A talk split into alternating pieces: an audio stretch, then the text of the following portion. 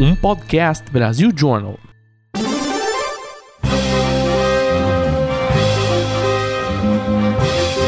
Eu sou Paulo Silveira. Eu sou o Rodrigo Dantas. E esse é o Like a Voz.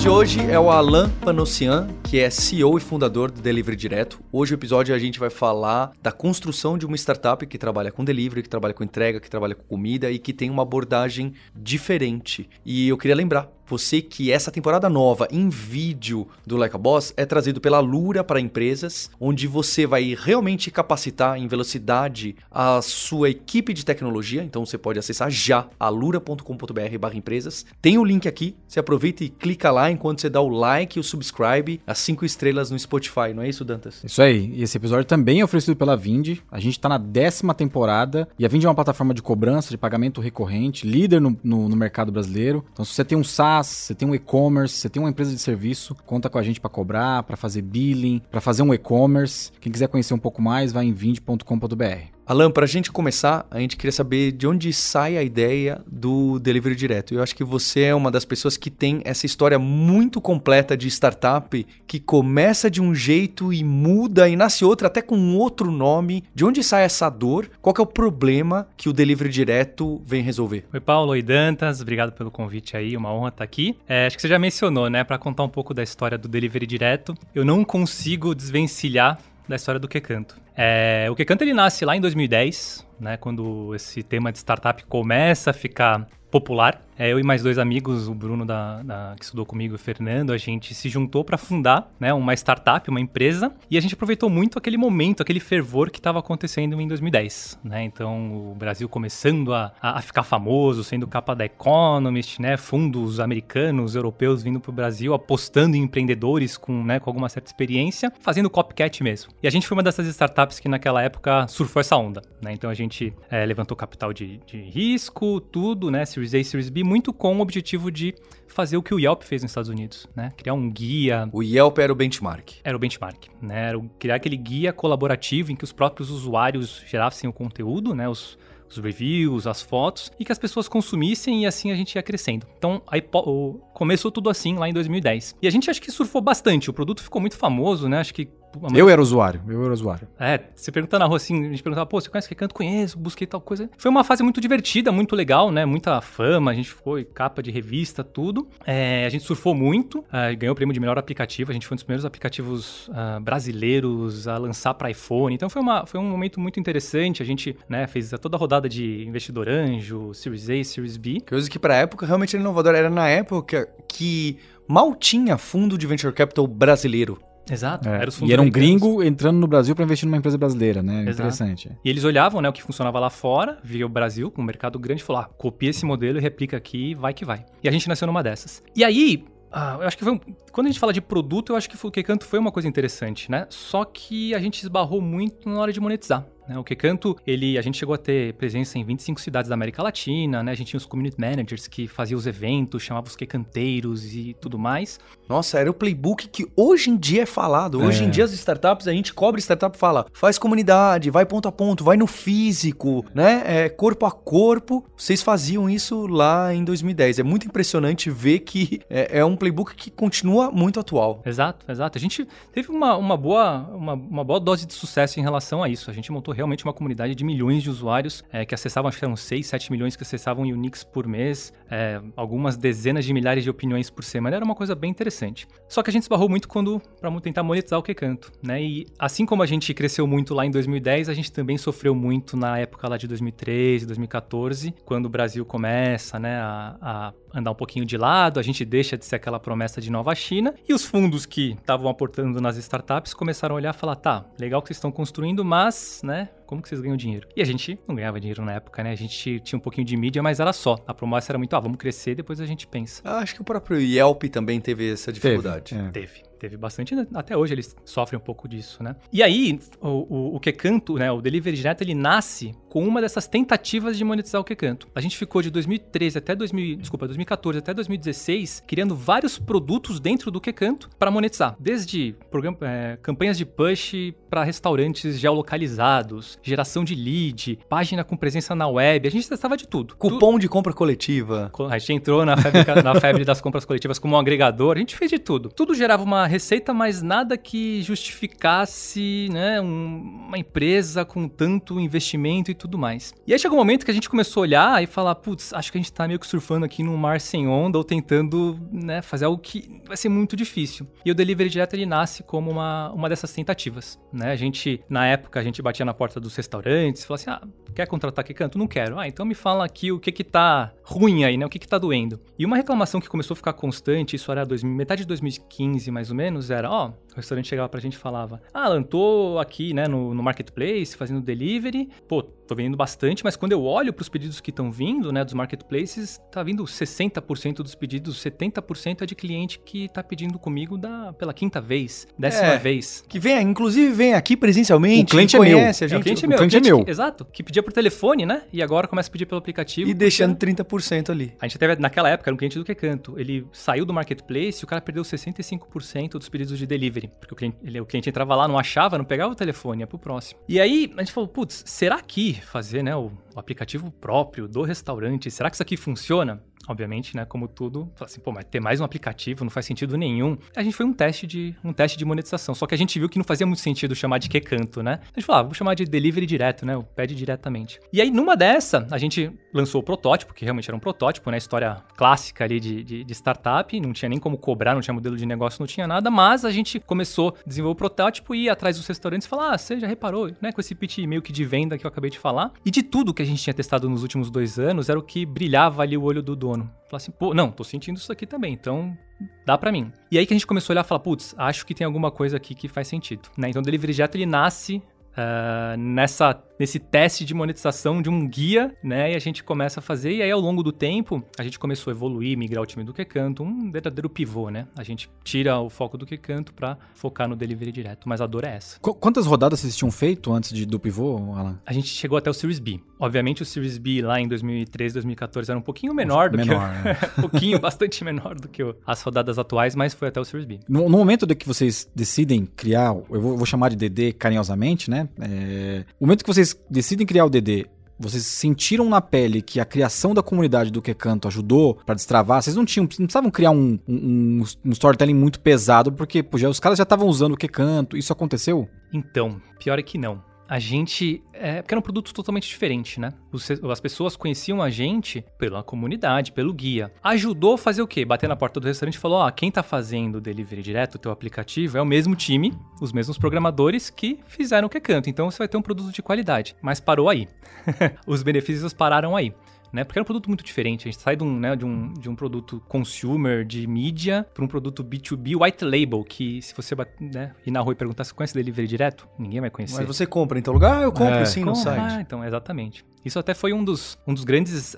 Assim, fazer um pivô desse, né? Um, é, dá, dá uma certa insegurança por vários motivos, mas um dos motivos era esse, porque o time, na época, dos desenvolvedores que estão com a gente até hoje, é, eram extremamente apaixonados. A gente sempre faz pesquisa de clima, né? Chegava no final do ano, ah, o que, que mais te, te empolga aqui no, no Que Canto? Pô, é criar um produto que é referência, que ganha prêmio de melhor aplicativo, que todo mundo conhece. E a gente começa a olhar e falar, putz, cara, a gente vai sair de um produto super Hypado. hypado pra fazer um Sexy. a palavra é essa pra fazer um white label SaaS B2B. Caramba, cara, a gente vai perder todo mundo. Felizmente não perdemos ninguém, mas sim, era uma, era uma, era uma preocupação que a gente tinha bem forte na época, né?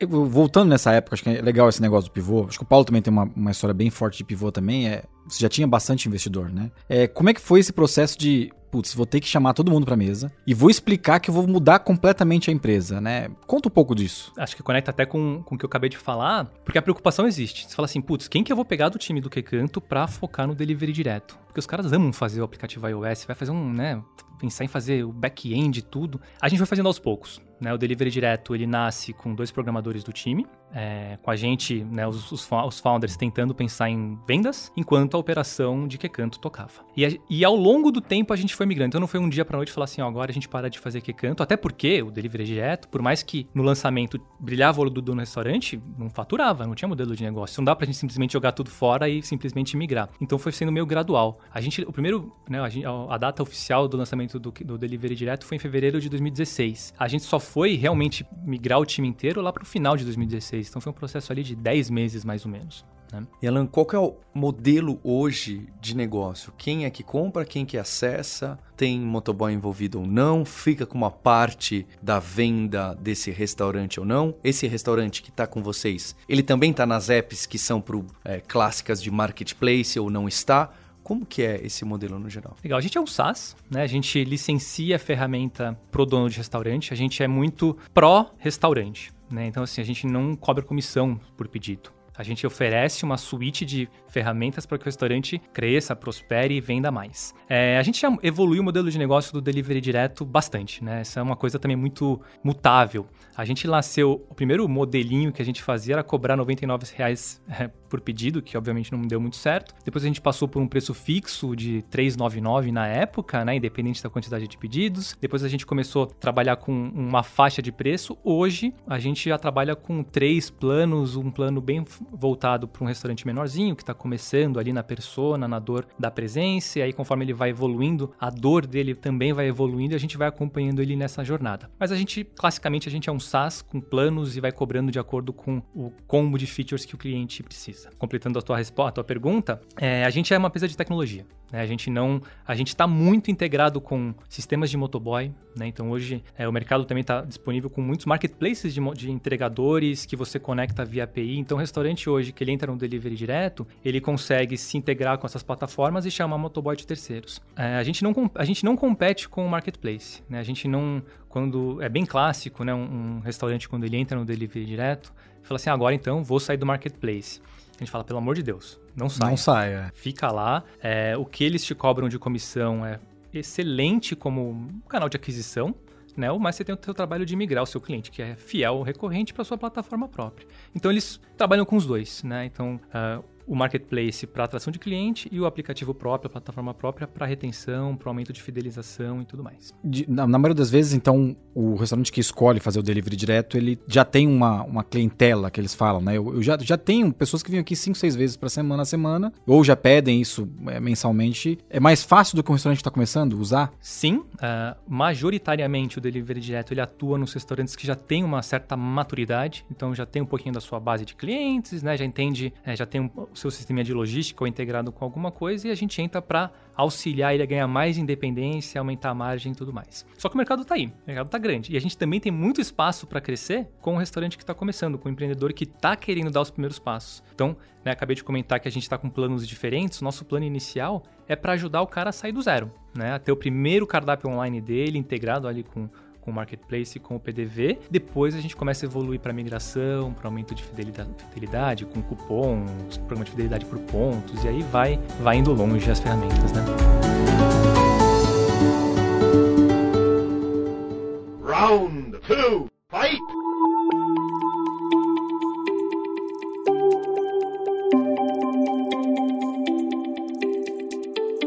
Nesse segundo round, a gente queria saber mais sobre a operação de uma startup que trabalha no espaço de comida, entrega, que tem um pouco de logística, tem perecível e tem um mercado aí muito feroz. Então minha primeira pergunta para você é: como que é você abordar esse novo cliente, o dono e a dona do restaurante? Porque o que, que eu imagino? Se hoje eu vou montar uma startup que oferece um serviço para um bar, para um restaurante, para uma padaria, eu imagino que se eu for porta e porta, fazer uma estratégia próxima assim, é, eu vou receber uma pedrada do dono do restaurante, porque a coisa que ele não aguenta mais ouvir é: Oi, por favor, eu tô montando uma startup aqui de entrega, comida, e vou ajudar você a faturar mais. Ah, pelo amor de Deus, já perdi tanto dinheiro, já bati tanta cabeça com uma startup que nem você que eu não quero nem ouvir. É, tô colocando aqui de uma maneira engraçada, mas para ser sincero, eu acho que deve ter uma dificuldade dificuldade enorme, porque esse mercado, como é tão grande, tem os players gigantes de marketplace, mas sobra um espaço enorme aí que é difícil de você acessar essa pessoa que está ocupada, né? Dono e dona de restaurante que tem uma operação média, pequena, ela tá dentro da operação. Ela tá cozinhando, ela tá conversando com a equipe de motoboy, ela tá com o flyer entregando ali na avenida para pegar as pessoas que passam ali. É? Qual que é essa abordagem para você adquirir um cliente em um espaço que esse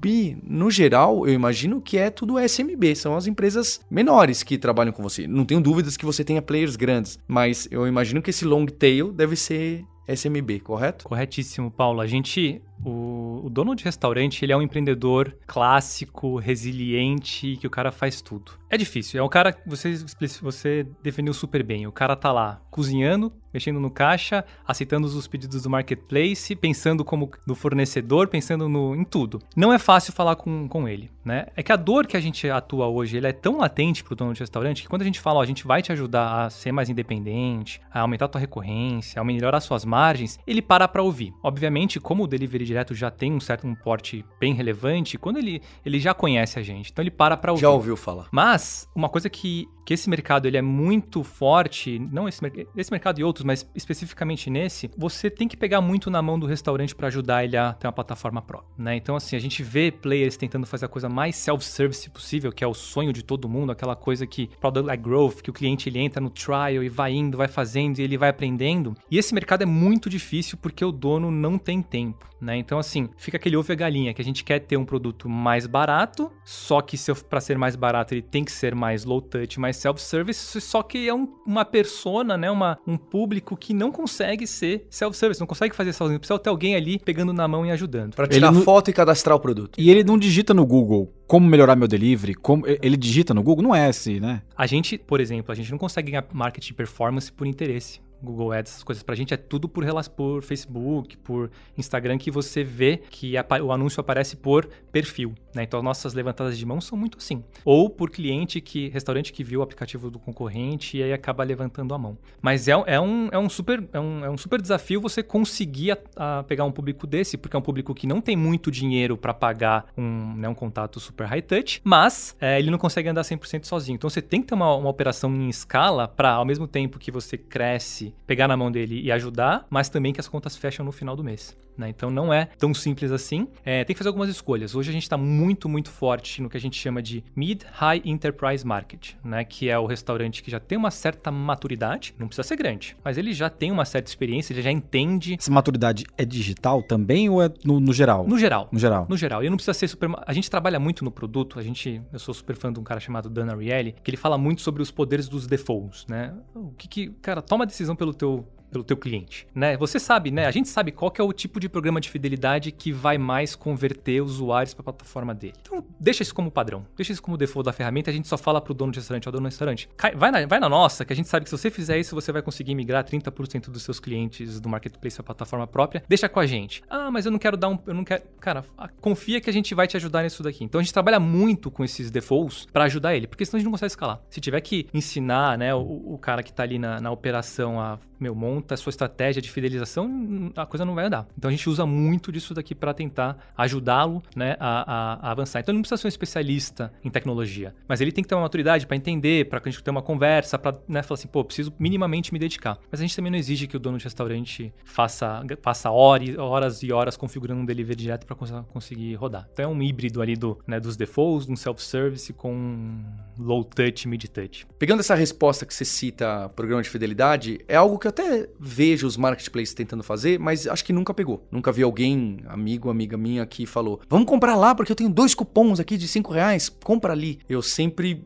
eu uso o Marketplace buscando por um restaurante que eu... A marca, né? Pela marca. Pelo que o Dantas me indicou. E não por hambúrguer, batata frita. E eu sei que tem gente que busca assim, certo? Então eu acho que quem tá mais pelo perfil da marca funciona melhor. Eu, por exemplo, uso delivery direto num iogurte que chama Delicari, desses hipsters famosos aí. E eu compro sempre ali, inclusive pelo site, não é nem pela app. Então, mais hipsters ainda, né? Comprar é, pelo site é Comprar pelo site é coisa... Não, tem um maluco aqui comprando pelo site. Né? Como que é, então, além do programa de fidelidade... Então, Então você chegou num, num restaurante, num mecanismo de entrega, fala: "Não, olha, eu consigo migrar até 30% das pessoas que compram no marketplace para você". Qual é a estratégia? É fidelidade? É uma experiência num ícone mais bonitinho? É você ter uma oferta única que só dá para comprar por ali? Quais são as técnicas que você tem para tentar diminuir isso? Ah, pede ali pelos marketplaces? Não, vai pedir pelo delivery direto, mais ainda, pela app do meu coração, que é a pizzaria que meu primo, meu avô sempre comia lá, agora tem a app. Talvez até tenha uma paixão, né? Você fala assim: aqui você vai ajudar mais o meu restaurante do que ali pelo marketplace. Eu imagino que deva ter várias estratégias. Você tá concordando? Eu sei que você, você deve estar assim, enumerando. É óbvio, tem essas quatro aqui que se ele vai ouvir são matadoras.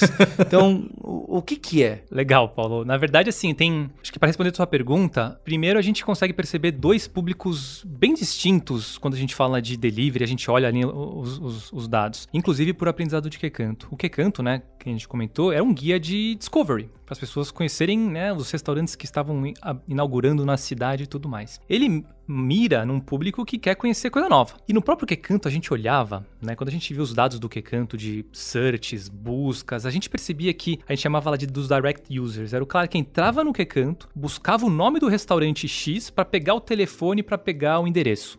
Google Maps, né? Mas naquela época funcionava bastante. E a gente, durante toda a nossa jornada de recanto, a gente ficava insistindo pro Discovery. Cara, vem isso aqui é a recomendação de acordo com o teu perfil. Só que a gente olhava que, eu não lembro percentualmente, mas era coisa assim, de 60%, 70% era o cara que ele já sabia onde queria ir. E a gente tentando forçar um Discovery. O Delivery Direto, ele atua nesse usuário que, nesse cliente, nesse, nesse consumidor que ele sabe para onde quer ir. E ele quer, né, pedir naquela marca. Então, quando a gente fala de marketplace, tem muito do Discovery. Tem sim do cara que já vai direto e, e pede, mas tem muito, ah, pô, o que, que eu vou pedir hoje? Deixa eu experimentar um sushi diferente, etc. O delivery direto ele atua no, no, no, no, cliente que já sabe onde pedir. Mas, obviamente, não é só porque o, o, o, cliente quer pedir no restaurante X que ele vai baixar o aplicativo e pronto, né? Pô, o cara já tá com o marketplace instalado. É criar login sem é colocar o cartão então, e preencher o. Tem que ter incentivo. Tem que ter incentivo. Então, assim, o que, que é um incentivo quando a gente fala de plataforma própria? Vai de premiar pela fidelidade do, do, do consumo, prêmio na primeira compra, na terceira, na quinta, na décima, e vai ganhando prêmios maiores de acordo com a fidelidade que ele está tendo.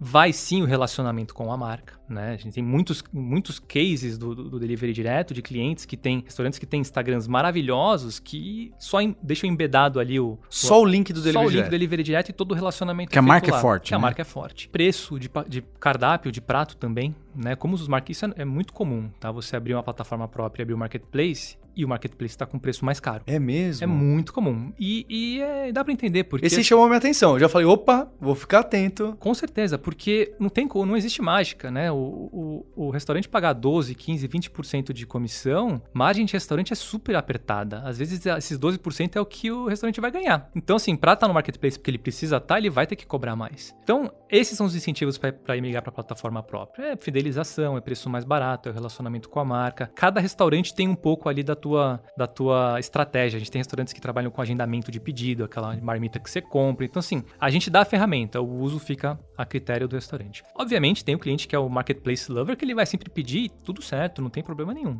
né? Mas você também tem um filãozão no mercado do cliente que vai no recorrente e, é, e quer ser premiado por isso. Então, por isso que é muito complementar com o marketplace. Né? Tem algum tipo de restaurante que usa melhor a DD? Tem algum, algum é. nicho que, assim, nossa, esse aqui a gente acertou porque ele resolve uma dor desse tipo de comida. Por exemplo, mais perecível, menos Isso, perecível. É, ah, é. precisa de congelar ou não, porque aqui eu já tenho integração com o motoboy que sabe. Seja por causa do que vocês criaram, ou seja por causa que o modelo mais com a própria cara, o white label, funciona melhor. É, é, é. é a diferença, por exemplo, de um, de um delivery direto para uma tray que faz né, o site de e-commerce é essa, essa compra que você espera receber nas próximos, próximos minutos. Porque se para pensar, é a mesma coisa, né? É, uma, é um é carrinho. Fast e-commerce, né? É, é um fast e-commerce. O cara compra, ele espera chegar o produto logo. E menos SKUs, menos produtos. Essa é um pouco da diferença para uma tray, por exemplo. É, se tinha algum... O nicho, qual que é o, nicho? O, né? nicho que funcionava melhor. E aí, quando fala de nicho, a gente, lá atrás, a gente nasceu meio agnóstico, vamos fazer aqui para todos. Hoje existe sim, né, uma concentração maior em sushi, hamburgueria e pizzaria, mas a gente tem muitos verticais. Isso foi uma coisa até da pandemia acelerou muito. Na pandemia a gente começou a abrir para conveniência,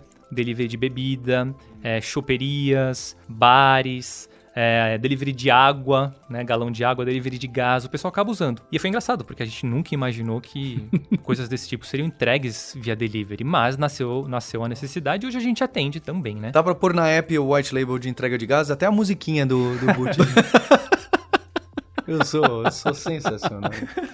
Não, mas acho que o do, do sushi, hambúrguer e pizzaria, acho que segue um pouco a, ten- a própria tendência dos deliveries, né? Ele seguiu a porque o que não falta em São Paulo é, é hamburgueria, pizzaria e sushi, né? É que são produtos que são fáceis de você transportar. Vai transportar arroz, feijão, Ah, é. bife. Essas coisas elas dão uma, uma mexida, assim, né? É, e tem um pouco do gosto também da- do pessoal, né? Tá vendendo bastante sushi, é, vende pra caramba. A pizzaria sempre vendeu, né? E a hamburgueria também tá super na moda. Mas esses são três verticais que se destacam bastante no delivery direto. Como que é o desafio de trabalhar com algo próximo da logística? Porque você não tá na logística. Você não faz o, o motoboy, a entrega, mas eu tenho certeza que você sofre tudo. Porque se, como você chega ali perto, na última ponta que o motoboy tem que chegar, seu sistema tem que estar totalmente integrado. Qualquer desajuste ali quebra a cadeia inteira. Então, por mais que você não tenha esse problema que é o eu, me dá dor de cabeça, apesar de que trabalhar com restaurante também, pra mim, é uma dor de cabeça enorme, e eu vou, vou pontuar isso. É muito complexo. Você tem pessoas de logística que tem que entender disso, mesmo sendo, ah, não, na API, chamou lá, agora, agora tá com o terceiro ali que integrou a API, pode escolher essa, essa aqui que entrega, essa que tem Rastreamento. táxi, essa que tem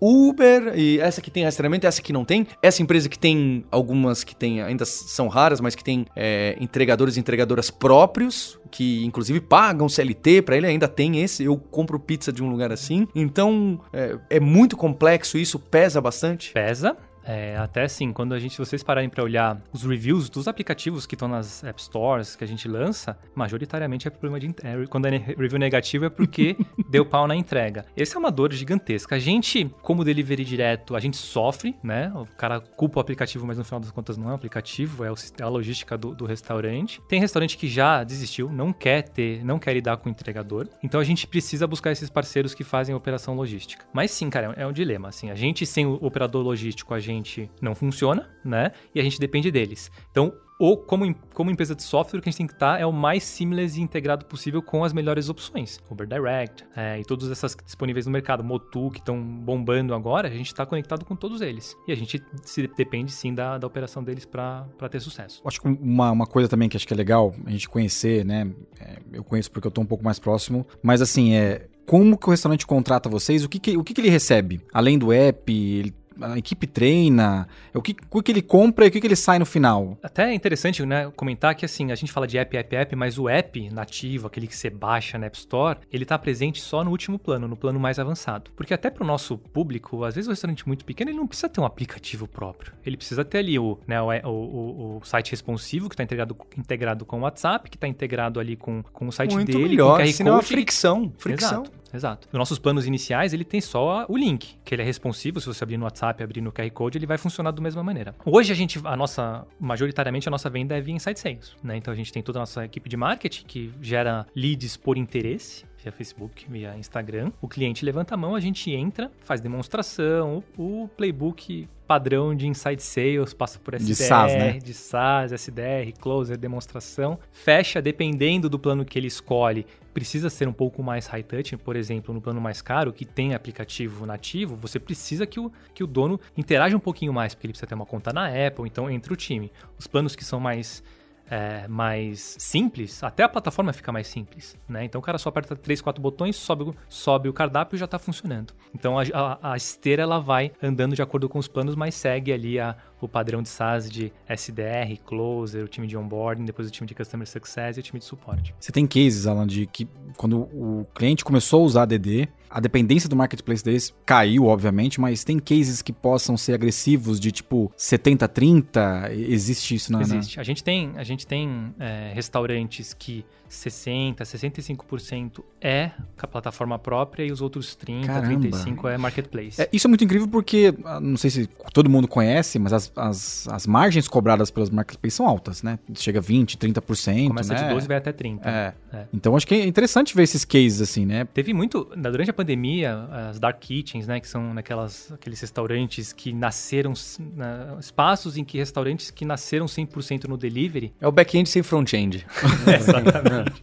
Nasceu muito durante a pandemia. Então, tem muito restaurante que hoje está no delivery direto que ele nasce já delivery, já nasce por delivery no D0. facilita muito a operação desse, desse pessoal, né? Então, enquanto que na história antiga, história antiga, né? Alguns anos atrás, ele tinha o salão e fazia delivery como sendo, né, um, um complemento. braço, um complemento. Hoje, os restaurantes que têm sucesso no delivery já nascem como delivery. Ou restaurante muito tradicional que tem o bracinho lá, mas ainda acaba sendo complemento. Mas os grandes cases de sucesso hoje em delivery, com plataformas próprias, eles já têm o delivery como sendo o core, né? E aí dá pra entender o porquê que é tão forte a a plataforma própria dele. Eu acho que trabalhar com esses restaurantes tem muito desafio, não é? E eu fico sempre lembrando lá do livro do Taleb, do Antifrágil, em relação a tempo de vida que existe um restaurante. né? Ele coloca que os restaurantes nascem e morrem de uma maneira muito rápida. É, pensa só quantos restaurantes, é, pensa quantos restaurantes você vai que tem mais de 10 anos de idade. Quantas hamburguerias Só não é pior que balada, né? Só não é pior que balada. Pois é. Então, o business por si só é difícil, né? Ele fala, inclusive, o modelo é, é muito antifrágil, porque quando morre um restaurante no seu bairro, naquela rua, normalmente no mesmo lugar abre um outro, né? Quando a paleteria mexicana morre, abre um poke no mesmo lugar.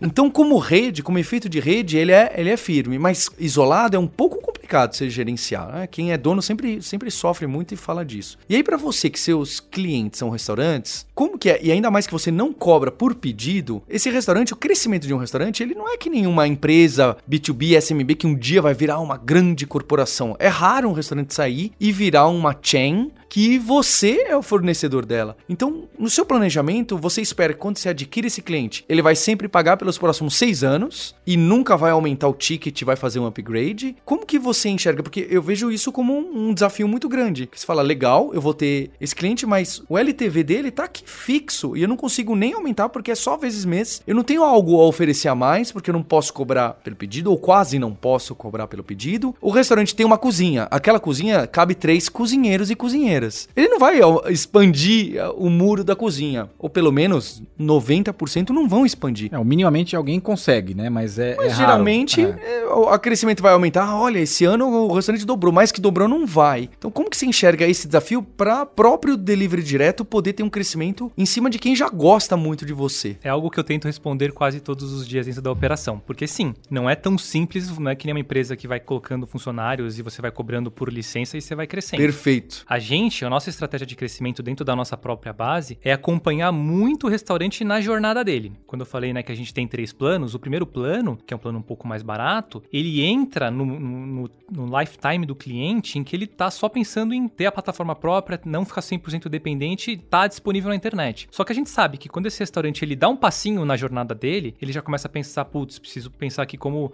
aumento minha fidelidade, como que eu faço uma promoçãozinha, que é uma dor que ele lá no comecinho às vezes não tá, não é tão desesperador. Ele joga lá no WhatsApp mesmo e tá tudo certo, né? Manda no Instagram dele e tá tudo bem. Quando a gente percebe que assim, aí ele dá um passinho e começa a preocupar muito com, com a fidelização, com o marketing digital, né, que tá na moda. E quando ele dá mais um passinho na jornada, ele já começa a falar assim, putz, eu não posso ficar dependente do marketplace. Eu preciso é, ter controle aqui da minha margem. Aí que a gente começa a falar de aplicativo próprio, já começa a falar de NPS, de CRM, né? E aí o cara dá um passinho nisso e já começa a falar de expansão de, de rede. O restaurante, a gente acompanha a gente, a gente tem restaurantes do mais básico até as grandes redes. É muito comum esse desejo do restaurante de crescer, crescer, crescer e depois começar a expandir. Então hoje a gente atende o cara que tá começando, não muito pequeno, mas que já tá começando, já tá entendendo que dá um passinho, dá um passinho até virar uma rede e aí a gente, na, na nosso plano de redes, aí já começa a ter gestão de franquia, e aí a gente já começa a crescer verticalmente. Ah, tem cliente assim, grande assim. Tem, tem. A gente tem Sushi Rão, que é um caso que que começou com a gente com oito lojas, hoje tem,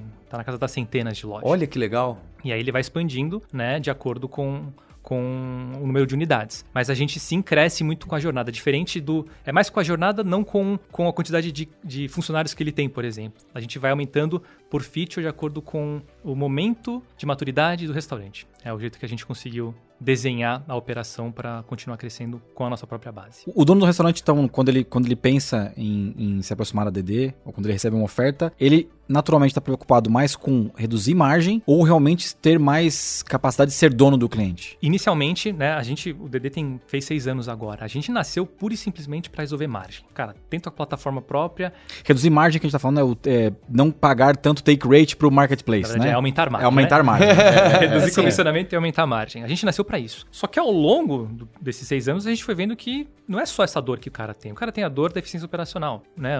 Ter três, quatro pessoas no telefone, respondendo no WhatsApp para mandando pedido errado, começa a ser uma dor. O aplicativo próprio resolve. Fidelização que nem eu comentei para vocês, né? Antigamente, tem muita startup que fala que, né, que nasce para ser o programa de fidelidade das empresas. Para mim, programa de fidelidade é uma feature. Eu não acho que tem que ser uma coisa final, né? Eu não acho que tem que ser uma empresa que vai trabalhar programa de fidelidade, não. programa de fidelidade é uma feature de, um, de um, uma coisa maior, né? De um sistema, que é o nosso caso, uma plataforma. Ah, os, os, as lógicas de fidelidade do Delivery são super avançadas. De pontos, premiação por ranking, várias coisas. Mas é uma feature. A gente não chega no mercado e fala, ó, contrata delivery direto que você vai ter o seu programa de fidelidade. Não. Contrata o delivery direto que você vai resolver seu problema de fidelidade, seu problema de margem, de eficiência operacional. E para isso a gente tem funcionalidades X, Y, Z.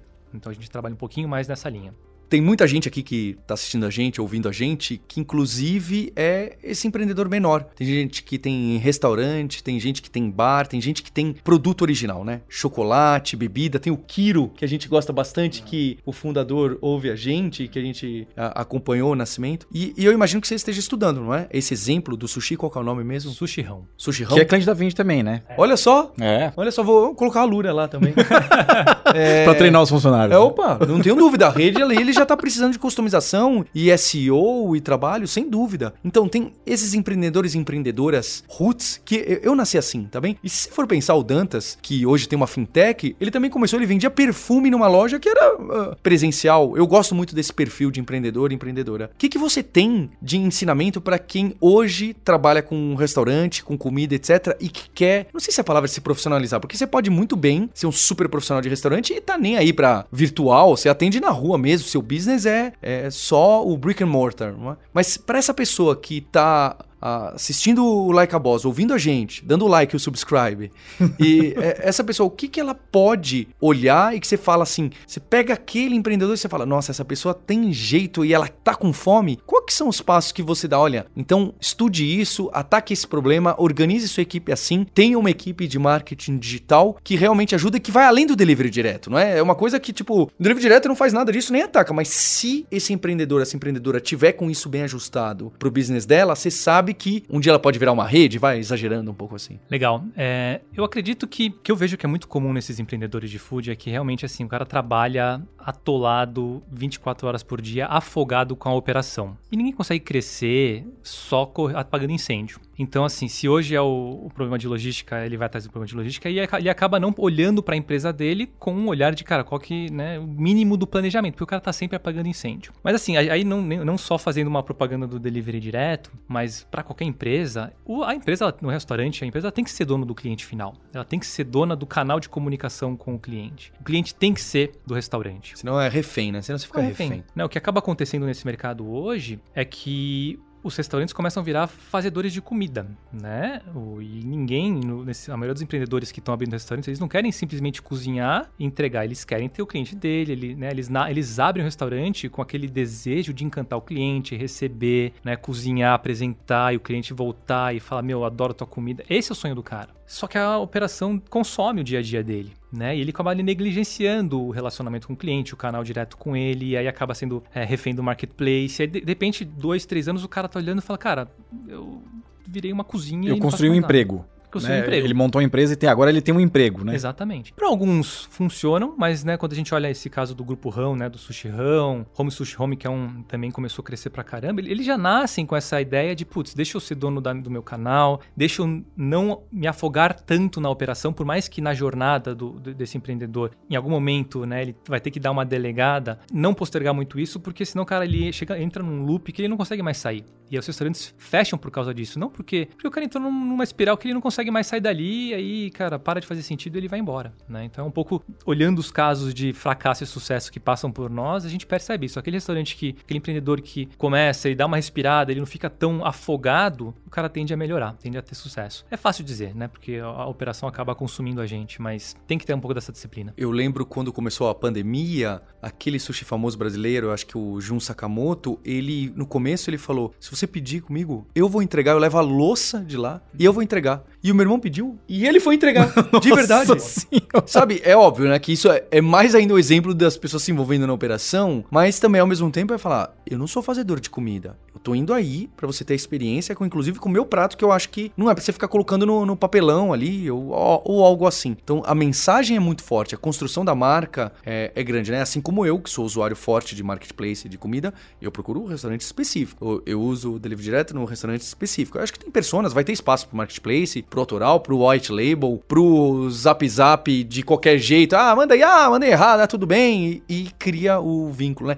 E até aqueles restaurantes que não entrego. não entrego, ponto. Você vem aqui comer ou não. Não Tem restaurante aqui. hoje ainda que não, não cobra com cartão de crédito, né? A gente tem, acho que o, o Cawas, o, o Can, o Can é assim ainda, né? Não, agora dinheiro. tem cartão. Agora tem cartão, né? Mas até um pouco tempo atrás, o cara não tinha nem cartão de crédito, tem que pagar em dinheiro, né? É, posso fazer um pivô agora um pouco aqui? Acho que é legal a história do Alan, porque ele tem um, o que o Paulo falou, que ele fez um, um- uma escada clássica, né? Foi lá, fundou uma empresa, captou dinheiro, é, A gente chama Só- clássico hoje, né? Na época lá era um negócio maluco. Era, Pô, era, era. Mas você fez a história completa. Mas você teve um momento que você virou o single founder, né? O, o- founder sozinho, porque os dois founders saíram, né? Eu queria que você contasse exatamente esse momento, assim, como é que foi é, você dividir as, as, as dores as decisões e, de repente, você tô sozinho. Você teve que virar o CEO do negócio mesmo, né? É, exato, né? Nessa história do pivô do delivery direto, é, toda, desde a minha, do, do começo da minha vida empreendedora, eu sempre tive cofundadores que, assim, di- dividiam o piano junto, né? Numa decisão difícil de, por exemplo, desligar um, time inteiro porque não estava fazendo mais sentido, a gente sentava, discutia, tinha uma decisão unânime e tira um pouco o peso, né? Na hora que você vai executar. E quando a gente estava nessa, nesse pivô do delivery direto, né? Com os outros dois fundadores saindo para tocar outros projetos, não passava na minha cabeça que um dos maiores desafios e das maiores que tirou meu sono era assim, cara, eu não tenho mais com Eu quem... tô sozinho. Não tô- tem ninguém mais pra me chamar de louco. É,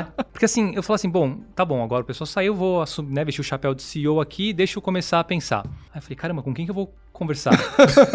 Putz, será que, mas se eu tomar essa decisão aqui, caramba, mas quem, vai me apoiar nisso daqui? E foi uma época difícil, porque assim, a empresa ela tava crescendo, né? O delivery direto tava crescendo. Mas a gente não foi aquela empresa que já contratou executivos de mercado super seniors, a gente desenvolveu muito as pessoas dentro da companhia. Então, assim, o meu head de vendas era o meu SDR, meu closer, o meu CTO era um programador, né? É, O meu head de, de, de produto era um cara que tocou comercial, o meu head de customer success era um vendedor do, do que canto. E esses são meus, né, meu, meu middle management, minha, diro, minha, meu, minha camada de direção da companhia hoje. Mas naquela época, assim, ah, a gente vai mudar tecnologia, a gente vai parar de fazer inside sales para vender self-service, a gente vai montar uma área de customer success. Não tinha, né? A gente vai parar de fazer, parar de, vend- de desenvolver de- que canto e para focar no delivery direto, mas vamos botar em risco toda a receita que o canto traz aqui para operação. Você não tinha com quem compartilhar isso. Então, assim, é, você fica com uma insegurança nas decisões é, que tirava muito sono. Então, para mim, e não e quando a gente tava negociando né, da saída dos outros fundadores, isso foi assim, ah, cara, beleza, eu bato no peito aqui, mato e vou, segue o jogo. Mas foi um, baque, assim, foi uma coisa que eu, você, fica meio sem chão nas decisões. Porque toda decisão, então, era compartilhada, né? Por mais difícil que fosse, meu, se errou, é o, se, seu erro dividiu por três, né? Foram três cabeças que pensaram e não conseguiram chegar. Quando virou founder solo, você não tinha com quem decidir e se você tomasse uma decisão que acabasse com a empresa, a culpa ia ser 100% tua. Só que é o tipo de coisa que eu não imaginava, né? Até ter que tomar decisões desse tipo, né? Quando a gente toma a decisão de, cara, vamos parar de, de, de focar no que canto, vamos buscar vender empresa, vamos né, buscar break-even, vamos, em vez de contratar pessoas no mercado, vamos tentar subir, mas eu não sei se o pessoal, né, vai aprender na velocidade que a empresa precisa, são decisões que eu tive que tomar meio que sozinho, arriscar, e se desse errado, era a vida lá, né, a,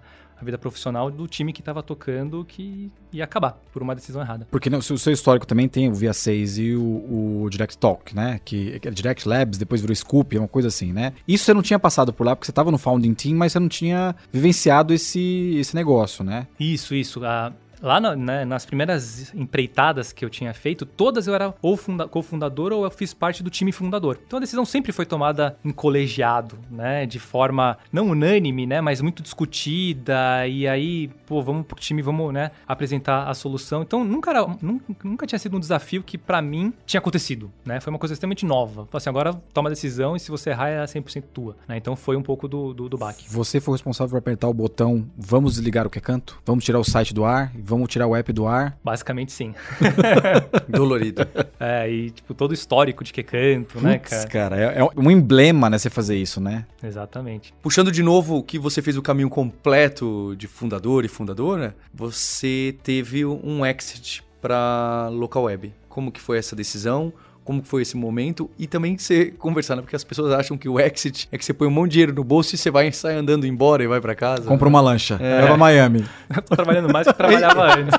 Então, e a história né, do, do- da venda do delivery direto, é, ela foi acontecendo meio que de forma incremental. Né? Então, em 2016, que eu contei a história que a gente faz o, o protótipo do delivery direto, até aquele momento, a gente queimava dinheiro do investidor. E também calhou, de, de co- coincidiu com, os- com a saída dos outros dois, dois fundadores. Então, minha primeira missão naquele momento, eu falei, putz, eu não posso ser uma ope- operação deficitária aqui dentro. Eu tenho que parar de gastar dinheiro de investidor aqui, né? Porque eu sei lá o que, que vai acontecer. Né? E foi em setembro de, dois, de, ou setembro de 2017, né? quase oito anos depois do lançamento do Quecanto, que foi o primeiro mês é, de break-even da operação, em que a gente para de gastar é, dinheiro da, da companhia. E a gente falou assim, bom, será que daqui pra frente eu consigo tocar a companhia crescendo e ainda sem queimar dinheiro? Então essa foi um pouco da, da missão. Em 2019, quase um ano e meio depois né, do break-even, é, eu começo a olhar pro lado e falar, putz, cara, eu acho que assim, não eu preciso dar um, né, um próximo passo aqui na operação, porque eu tô né, carregando ah, tudo, todo o pneu nas costas, tem todos os, né, os acionistas e a empresa que está dando certo aqui é o spin-off, né, é o pivô do delivery direto. Tem um time que está acreditando é, em tudo que está sendo, que está se dedicando, entregando a vida aqui para as coisas funcionarem. Como que eu dou né, perpetuidade para esse negócio? Ou seja, que eu faço o delivery direto continuar crescendo, continuar prosperando, dando oportunidade para o time, ao mesmo tempo que eu encerro um ciclo que foi começado há quase 10 anos atrás e que existe uma expectativa, e somando que o delivery já estava prosperando naquele momento, eu falei, putz, eu acho que é um, é um momento interessante aqui para apertar o botão aqui, vamos né, começar uma vida nova, vamos. E o exit era a coisa mais, mais óbvia para se fazer naquele momento. Né? Então foi em, é, em janeiro de 2019 que decido to- tomar essa decisão, né? E falar, agora vamos começar a aprender a vender empresa, porque eu não fazia a mínima ideia. Né? Como que se vende uma empresa? Bom, você bate na porta e bota. Não, não é assim que bota no classificado? Não é assim que você faz. Quase assim. mas ok. Ah. E aí eu comecei, enfim, pegar algumas mentorias, né? Um dos investidores nosso, o nosso board lá, o cara foi, meu, o cara era muito bom. Ele deu toda, ele não, ele não executou por mim, mas falou, Alan, esse aqui é a tua linha de raciocínio que você tem que ter quando você quer vender a empresa, né? Então, tive muita mentoria, conversei com muito empreendedor também que vendeu empresa para entender o, né, o que que eu devia buscar como um parceiro, né? O que que eu devia me preocupar, né, em termos societários e tudo mais. E aí em, janeiro de 2019 eu comecei a, a abrir para mercado, né? Começar a contar os possíveis players, conversando de uma- maneira muito calma, sem afobação, porque no final do dia a empresa estava prosperando, estava crescendo, mas tinha esse momento de falar, gente, vamos pensar na perpetuidade do delivery direto, né? Em, em completar aqui os, as expectativas dos investidores, né? Do exit deles e tudo mais. Então o processo começou lá em 2019, fez parte um pouco também desse single founder, como que você vende uma empresa, né? E como que você mantém todo o teu time on board nessa nova jornada. E eu lembro que na época, assim, teve, acho que tiveram duas coisas que eu fiz de forma até meio inocente nesse processo de M&A, que eu olho pra trás e falei, putz, acho que isso aqui foi muito acertado. O primeiro foi envolver muito o time que eu, eu chamo o time fundador do delivery direto, né? Que é aquela galera que tava comigo no que canto, ra- né, suando camiseta, é, que entraram, né? Eu tenho programadores, cinco programadores que estão comigo desde 2011, 2010, 2011, estão comigo Cara, até isso é, muito, hoje. isso é muito raro. É bizarro, né? Tinha, né, meu head de venda, o pessoal que tava de vendas, o cara de produto, que eram estavam mais novos na empresa, mas começaram ali do zero também. Falei, putz, esse aqui é o meu time fundador, né? Esse, esse pessoal precisa vir comigo aqui. E, e- e eu tava naquele dilema, falei, pô, não quero tomar toda a decisão sozinho, eu preciso ter pessoas para me auxiliar. Então eu comecei a envolver esse, esse, esse time fundador é, na decisão de vender. É, e a gente, naquela época, as conversas mais pesadas eu tomava, né? Eu, eu ia sozinho fazer, mas voltava pro escritório e falava, gente, preciso da opinião de vocês, né? E eu fiz dois exercícios que eu achei que foi muito legal, que ajudou bastante na escolha né, da venda para local web. A primeira delas foi, eu fiz um, um- eu chamei individualmente cada um do time fundador e falei, cara, me faz um pre-mortem, né? Chega aqui, ó, conta, pensa, essa- a gente teve três ofertas de, de compra no final, do, no, no final do processo. E a gente tinha que escolher alguém. Eu falei, ó, pega cada um, um desses três e escreve daqui cinco anos como que vai ser a história. Imagina que essa venda foi, assim, a coisa mais da hora que podia ter acontecido na tua vida. Escreve a historinha. Terminou de escrever isso, agora escreve a mesma história falando assim, ó, daqui cinco anos, isso aqui foi, um, foi uma catástrofe ter vendido a empresa para essa pessoa, para essa empresa. Aí eu fiz isso com todo o time fundador. E aí eu desenhei na lousa lá um triângulo, né? E falei, ó, eu acho que nossos, nossos critérios deveriam ser a parte financeira, né? Como quanto que isso aqui vai ficar interessante, não só para quem fica, mas para quem, para os investidores que vão sair, né? O potencial de alavancagem do negócio, se a gente se juntar com esse grupo, como que vai ser a nossa vida após, né? Pô, eu vou acordar no dia seguinte, tá feliz de trabalhar nessa nessa nova, nesse novo grupo, né? E qual que era o mundo ideal? Era que esse triângulo fosse um triângulo equilátero perfeitinho. E, obviamente, né, na hora que a gente desenhava esse triângulo para cada uma das três ofertas, não ficava um triângulo equilátero. Então foram dois exercícios que eu fiz que, primeiro, me ajudaram, né, nessa decisão de single founder, né, de CEO sozinho, e falar, cara, acho que eu tô escutando todo mundo, mas escutar individualmente, né, desse do time fundador que estava comigo, pô, o que que eles esperavam, né? O que que vai brilhar o olho deles indo em frente? E aí que a gente escolheu, né, a venda para local web. É, então, durante todo o processo de, de, de, de, achar, eu fui tocando meio sozinho, mas na hora de tomar uma decisão, eu falei, cara, essa aqui é uma decisão que vai ser até injusta tomar isso daqui sozinho. E aí comecei a envolver o time fundador, que tá no DD até hoje. Uh, e assim, putz, até no, né, a gente, quando foi assinar os contratos lá no escritório de advogados na JK, lindo, elevador de mármore, levei o time inteiro, o fundador, acho que foram umas 15 pessoas assinar lá o SPA, porque todo mundo tinha options e tudo mais, né? É, o contrato de compra e venda lá foi super, assim, foi uma experiência muito legal. Mas eu acho que esse M&A, para mim, foi uma coisa que eu fiz pela primeira vez, obviamente, foi aprendendo, mas essas conversas que eu tive, né, de mentorias e tudo mais, me ajudou muito, porque a história padrão, né, quando você conversa com, com um empreendedor que vendeu a empresa, é, ele fica aquele período do contrato, né, do earnout, que tem que ficar lá por X anos, ele vai embora. É muito comum nesse período os, o, parte do time se desfazer. É o normal. É o normal. É o normal. É o normal esse tipo de coisa. Eu falei, cara, não é possível que eu tô aqui camelando, né, há nove anos de que canto, montando time que a história assim, vai acabar assim, né? Eu falei, pô, não, não dá pra acabar assim. Eu conversava com todo mundo, falava assim, não, pô, legal, vendi, mas, né, acabou o Arnaut, não aguentava mais cair fora. Eu falei, pô, cara, tem que ser assim. Se for assim, eu continuo na companhia, mas eu precisava também né, dar, dar, um, né, dar um, um próximo passo para ela. E aí acho que um pouco desse, desse processo foi, foi interessante, né? Hoje o time tá lá, tá, pô, tô super feliz, todo mundo evoluiu muito, né? Isso é muito legal também. Eu comentei, né, do, de quando os outros dois fundadores saíram, que, cara, era eu com eu mesmo. Hoje, assim, eu delego a, a decisão para esse time e tô extremamente confortável com o que eles estão, com, com, como está sendo tocada a operação de vendas, de canais, de produto. Eu tô muito feliz, né? Então, acho que foi um, foi um aprendizado bacana ali nesse, nesse processo todo, né? Vamos falar sobre, um pouco sobre dor, assim, né? Você tinha quantos investidores naquela, nessa época do, do, da saída, Alan? Eram três fundos de venture capital, né? Então tinha Axel Partners. Um fundo gringo. A Kazek, que é um fundo é, gringo. É, isso, é, é isso. Muito atuado no Brasil. E na época a W7 tinha mais dois anjos tinha três fundadores e mais o founding team, o né? founding team, né? Como que você organiza isso e assim convence as pessoas que é o momento certo da venda? Porque cada um pensa diferente, né? Cara, esse gritaria, né? É. é esse é um ba... os bastidores da história, porque pensa no nosso cenário lá. Era uma empresa, a empresa que foi comprada foi o Delivery Direto, não foi o que canto. Uma empresa SaaS que faturava em real, né? É, só que o cap table era um cap table de Series B, só que o Series B a gente fez com a corda no pescoço, lembra contei a história que a gente fez quando o mercado estava virando. Então, assim, a gente aceitou o que colocou na mesa. Em que do founding, do né, o time fundador original, dois não estavam mais na operação. Eu era o minoritário dos três, porque eu não tinha colocado aportado grana no começo, porque eu não tinha. Tinha o liquidation preference, né, que quando o investidor coloca dinheiro, o dinheiro primeiro volta para os investidores para depois dividir o bolo. Então tinha o liquidation preference em dólar, quando com, e a gente levantou a, a, a, muita grana em 2010, com dólar a 1,80. E em 2019 o dólar estava 4, 5 reais. Então, assim, era uma equação que não era muito fácil de fechar. assim, não, eu olho para trás e falo assim, cara, deu, foi difícil, foi muito difícil alinhar todo mundo. Se eu olhar e falar assim, pô, todo mundo ficou feliz? Não, eu acho que assim, todo mundo falou assim, ó, eu acho que dado todo o cenário, tá todo mundo ok, segue o jogo, né? Então, não, não me arrependo de nada do que foi desenhado, acho que todo mundo, ninguém saiu puto. Não, ninguém saiu puto. Todo mundo talvez tenha saído assim, putz, poderia ter sido um pouquinho melhor, mas acho que na média tá todo mundo feliz, todo mundo se conversa, então tá, acho que tá resolvido, mas... Acho que é assim que é. É uma equação, assim, que não é fácil, de- não é fácil de resolver. Sabe que essa é uma das qualidades do founder? Eu, eu não tô falando porque eu também fiz o movimento que você fez, mas é na hora, a hora de vender é um, é um momento crítico também de convencimento, né? E acho que uma qualidade do founder é colocar todo mundo no jogo e falar, olha, eu como CEO e fundador, minha sugestão é vender, por quê? Por isso, por isso, por isso, né? Mas são raros os casos que não saem um desalinhamento, Ah, né? é. É muito interessante. Pensa, ó, a gente tem o interesse do time que vai ficar, que tem que estar incentivado para continuar, seja por é, autonomia, missão. Tem o time dos investidores que precisam reportar para os seus LPs retorno. Cara, assim, é muito interesse que não vai para o mesmo lugar, né? Como você consegue equilibrar tudo? Eu olho para trás acho que, putz, foi bom foi bom.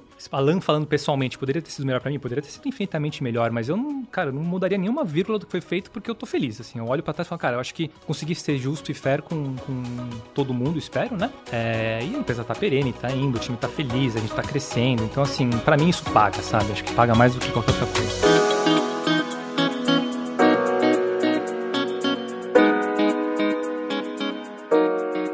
Round 3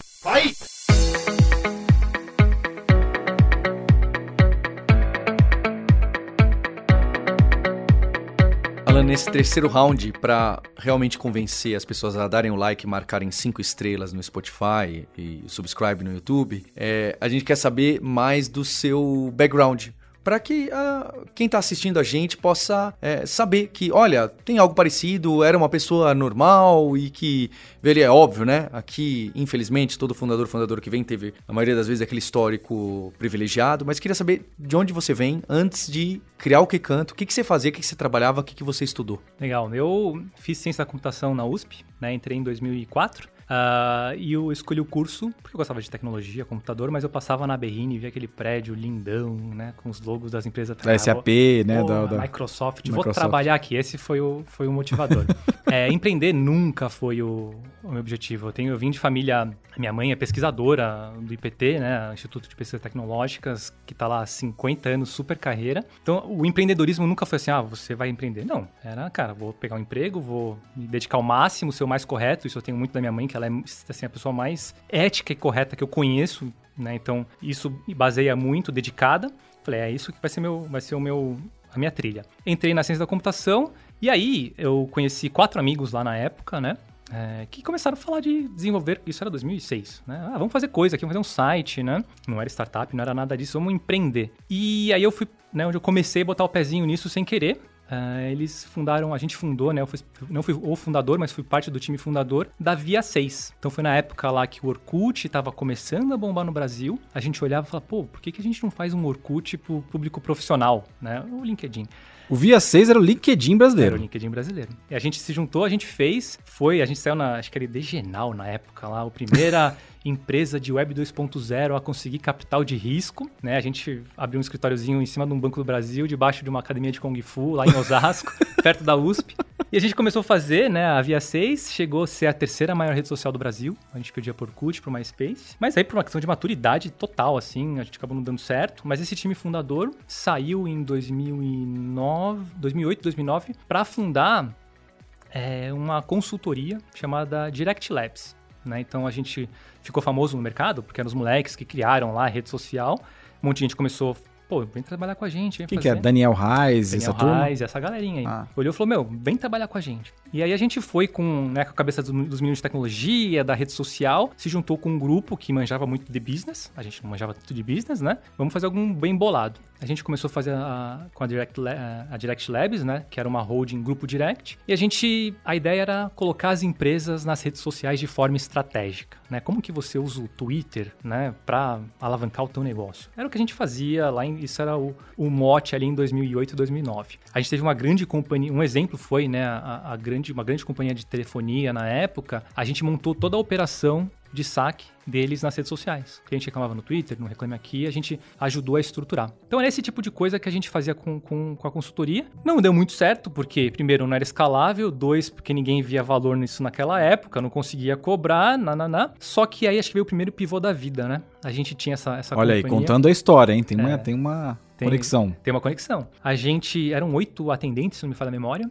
Né, conectados na conta do Twitter lá respondendo gente que já tinha sido respondido, né, no search e as coisas não aconteciam, não funcionavam, não tinha SLA, não tinha relatório, não tinha nada. A gente falou, pô, será que se a gente fizer aqui né, uma plataforma que centraliza tudo isso daqui e, funciona? Aí veio o primeiro pivô. A gente desenvolveu o Scoop, na época, que chegou a ser uma ferramenta bem conhecida no mercado, principalmente publicitário. A gente matou a Direct Labs para focar no Scoop, aí um pouquinho mais carinha de SaaS e tudo mais, né? Com essa plataforma de relacionamento e gerenciamento de redes sociais.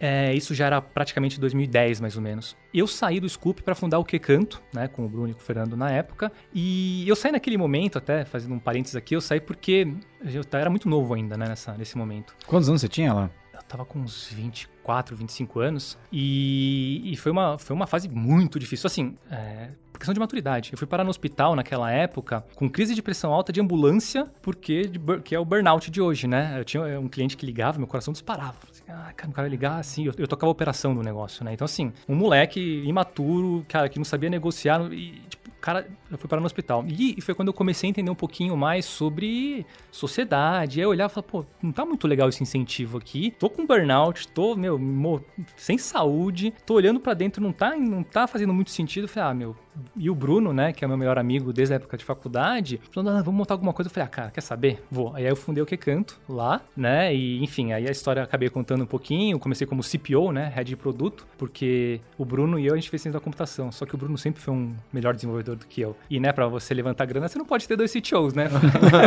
Olha que hoje em dia acho que isso seria um não, grande é, diferencial. Seria um puto é diferencial, é. Mas na época eu falei, cara, eu gosto de UX, gosto de UI, gosto de front, sou um programador mais ou menos, é, gosto de, né, um pouco, hoje é o growth, mas, pô, eu gosto de olhar o usuário, ver como que faz para crescer, fazer um pouquinho de analytics, né? Falei, joguei no Google, achei lá no Wikipedia Chief Product Officer. Eu falei, ah, isso aqui então, isso aqui é meu, meu crachá, vamos, fa vamos falar com os fundos assim. E acabei tocando produto quase toda a jornada de canto, até um comecinho de delivery direto né? E até assumir a posição de CEO. É, durante essa jornada também, assim, começou bastante, faz bastante tempo, né? Mas, pô, comecei a me envolver muito com o ecossistema, né? Ter essa sensação de do give back mesmo, de ajudar os empreendedores. Então, putz, hoje já também faço anjo, sou advisor de algumas empresas, adoro pegar um, né, mostrar com o empreendedor, ajudar ele a não tomar tanta porrada na cabeça. Mas enfim, essa é um pouquinho da jornada aí até hoje, né? O que, que você faz fora da DD? Né? O que, que, qual que é o seu hobby? Ixi, cara, essa pergunta aqui, cada semana é um, mas eu tenho...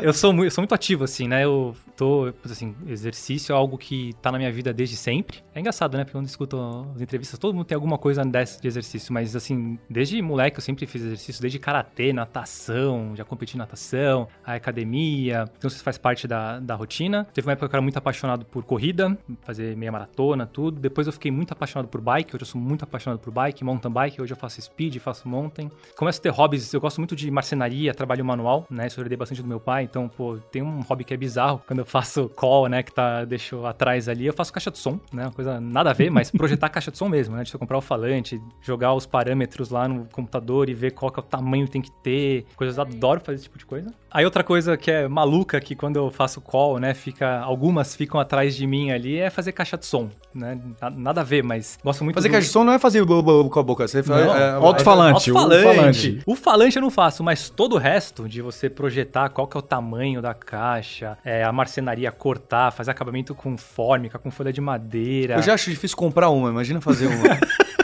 E assim, eu não tenho mais onde botar a caixa de som em casa. E a minha esposa, ela entra na vibe também, começa a fazer as coisas comigo lá. Mas então, tenho esse, tenho esse hobby. Comecei agora a fazer hobby de trilha com 4x4, fazer rally. Então, assim, você vou inventando coisa para fazer, né? Tô morando em Floripa agora, que é uma cidade que, que chama muito para isso, né? Pro exercício, pra... Natureza, né? Natureza, acampar. Então, assim, eu sou bem quieto nesse tipo de coisa, né? Mas é, cada dia eu tô num, num hobby diferente. Pô, né? o Dantas é guitarrista. Cara, eu tenho coleção de guitarra com acho que umas seis guitarras. Tive... Na pandemia a gente parou, mas a minha última banda a gente tem, tinha 7, 8 anos, banda de colégio, gravar demo, né? CDs que a gente gravava, pô, editar.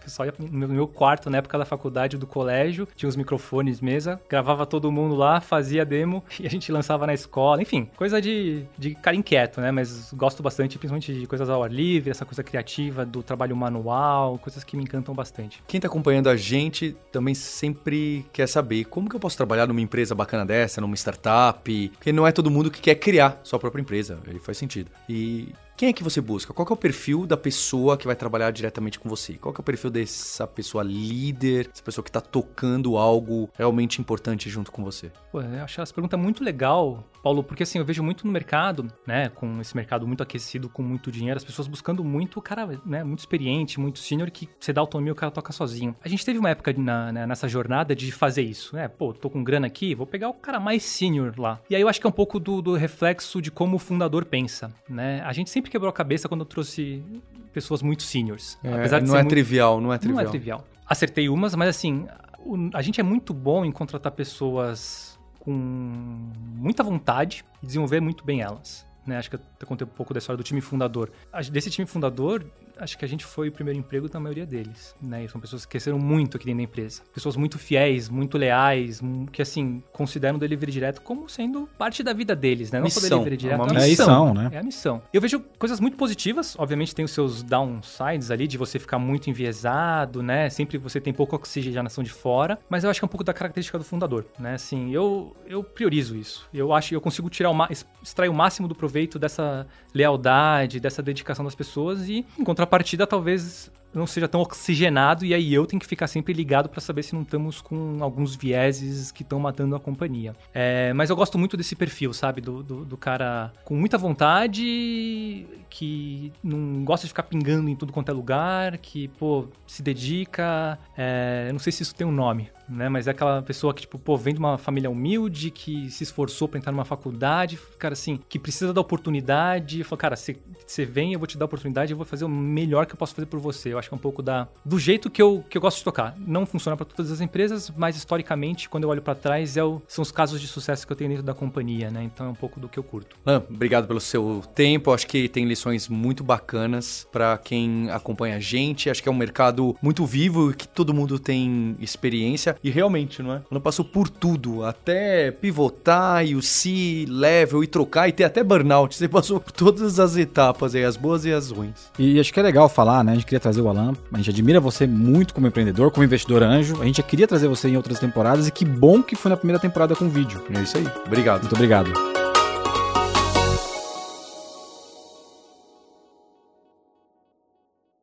Se você está procurando mais conteúdo de empreendedorismo, gestão e liderança, o Like a Boss agora faz parte do Brasil Journal Podcasts. O Brasil Journal, que já estreita as relações das startups com a Faria Lima, de fundadores e fundadoras, com todo o setor financeiro do país, agora tem esse portal incrível e está aumentando a forma que cria conteúdo. É com muito orgulho que o Like a Boss faz parte do Brasil Journal Podcasts. E também fica o convite para você entrar lá no likeaboss.com.br e deixar o seu e-mail na newsletter, porque o Like a Boss vai fazer parte da construção de uma nova escola de gestão. Uma escola que vai trazer gestão, liderança de forma moderna, de forma com tecnologia. Você vai ser a primeira pessoa a ficar sabendo. Então, vai lá no likeaboss.com.br, deixa seu e-mail para guardar essa grande novidade que chega no fim da temporada e também participar das nossas redes sociais. Lá tem o link do Instagram, do LinkedIn, do Telegram, onde a gente tem discussões sobre empreendedorismo, sobre C-level, sobre gestão moderna e tecnologia. You win! Este podcast foi editado por Radiofobia, podcast e multimídia.